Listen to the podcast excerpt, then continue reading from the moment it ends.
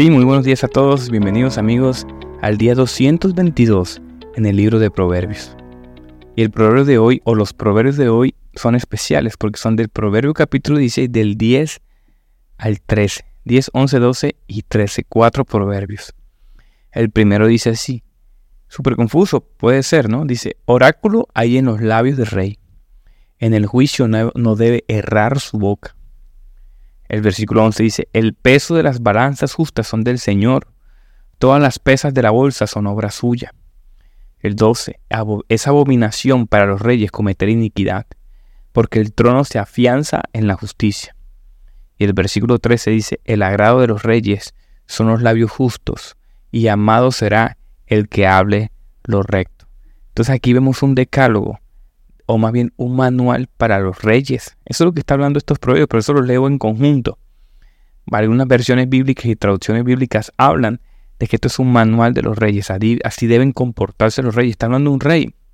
Un rey que muchas veces quizás pudo haberle dado consejos a otros reyes, a unas reinas. Entendemos que Salomón en su época tenía la visita de reyes y de reinas. Lo iban a visitar por su sabiduría. Entonces es como un manual.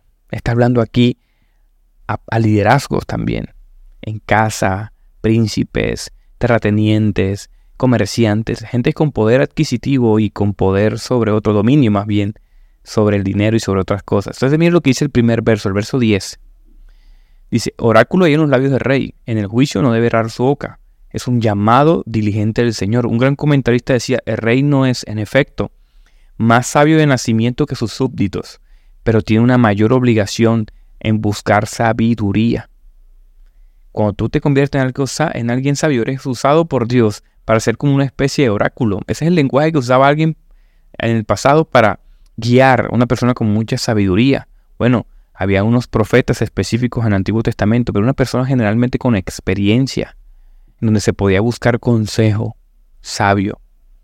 Y el llamado de los líderes, pastores, de las personas con más madurez. Por eso la Biblia del Nuevo Testamento habla de que las mujeres busque consejo en mujeres y hombres busquen consejo en hombres mayores. O sea, el llamado bíblico es este. Es que si tú eres líder, tienes que tener la capacidad de liderar y dar consejos, ser una persona efectiva. Tratar de no errar con tu boca, con tu consejo. Qué maravilla. El versículo 2 11 tiene otra particularidad. Dice, el peso y la balanza justa son del Señor. Todas las pesas de la bolsa son obra suya. Me encanta porque el Señor creo que nos está diciendo aquí que a pesar de las injusticias, Él tiene dominio sobre la creación y Él recompensará contra las injusticias. ¿Qué te quiero decir eso? Ponte este contexto. Imagínate que ustedes eh, comprando un kilo de carne. Mi papá tiene unas carnicerías, un kilo de carne. Supongamos que el carnicero tiene la balanza ajustada, eso lo hace muy recurrentemente, ajustada para, para que la carne que pese menos pareciese que pesase más. Y aquí dice el Señor que es obra suya todas las balanzas y los pesos. O sea que a pesar de las injusticias, Él hará justicia al final, ya sea en esta vida o, el porvenir. Confiamos en el Señor. Mire, el Señor es minucioso. Las pesas eran un, un objeto muy importante en el Antiguo Testamento, porque éramos generalmente comerciantes y generalmente agrícolas, pueblos agrícolas en el pasado. Entonces la pesa cumplía una función muy importante y él decía, yo tengo cuidado hasta de esas cosas. ¿verdad? Por eso la justicia se compara con balanza, darle a cada quien lo que se merece. El Señor le da a cada quien lo que se merece, en esta vida o en el porvenir, insisto. Y el verso 12 dice, es abominación para los reyes cometer iniquidad, porque el trono se afianza es en la justicia. O sea, amigos,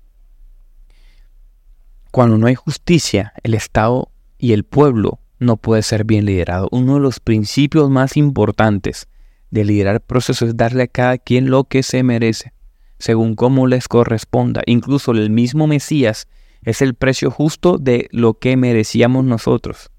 O sea, Jesucristo soportó a su espalda el pecado que nosotros merecíamos. Dios es justo. Pero Dios hizo, hizo caer su vaso, su vaso de ira sobre el justo. Así que cuánto más justo debemos ser nosotros y liderar con justicia. Y termino con el verso 13.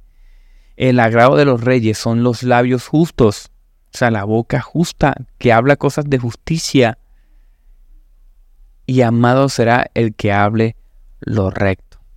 Entonces, estos cuatro versos nos dan mayor esperanza, ser buenos mayordomos, hacer liderazgo con sabiduría y, y que tengamos nosotros criterio para nosotros ser justos. ¿Qué nos quiere decir el corazón del Señor? Revisa tu corazón en esta mañana, revísalo. ¿Y qué es lo que hay en tu corazón? ¿Estás tomando decisiones injustas? ¿Por qué el Señor nos recuerda el concepto de justicia hoy? ¿Por qué nos recuerda a que a quien lo que se merece? ¿Hemos cometido una injusticia? Si estás cometiendo injusticia de manera consciente, para, porque eso es iniquidad. Estás cometiendo injusticias con intención. Uno puede actuar de manera injusta en algún momento, pero el, y puede pecar, por supuesto que sí, pero el pecado más grave es seguir cometiendo. Hasta que tu conciencia se cauterice y se convierte en algo inicuo. Ahí no se puede afianzar la justicia, ahí no se puede afianzar Dios. Dios no puede bendecirte ahí. Vamos a orar. Gracias Dios por recordarnos esta verdad, Señor. Ayúdanos a actuar con más justicia, Padre. Que nuestros labios, que nuestras acciones, que nuestras decisiones, incluso que nuestra mente y nuestra boca hablen palabras de justicia, Señor. Recuérdanos ese mensaje en la cruz, Señor, eso que hiciste por nosotros el día de hoy. Aquel que no cometió pecado, Señor, pagó por nosotros. Ese es el Evangelio, Padre. Llénanos de ese concepto en nuestra mente, Señor, y en nuestro corazón. A vivir como justificados, Señor. Hoy vivimos, Padre, como justificados, no por las buenas obras, sino por tu obra, Señor. Tendremos acceso a ti para siempre. Ayúdanos también a, que eso se evidencie en nuestra vida, Señor. Susurra esa verdad a nuestra alma, a nuestro corazón, para vivir conforme a tu Evangelio. Te lo pedimos en el nombre de Jesús. Amén y amén.